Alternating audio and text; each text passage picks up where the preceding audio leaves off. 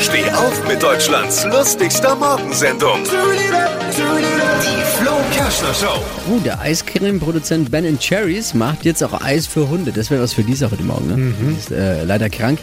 Doggy Deserts gibt's da. Die Frage ist, im Napf oder in der Wuffel? Zwei Geschmacksrichtungen, der dritte kommt im Frühjahr. Geschmacksrichtung Postbote.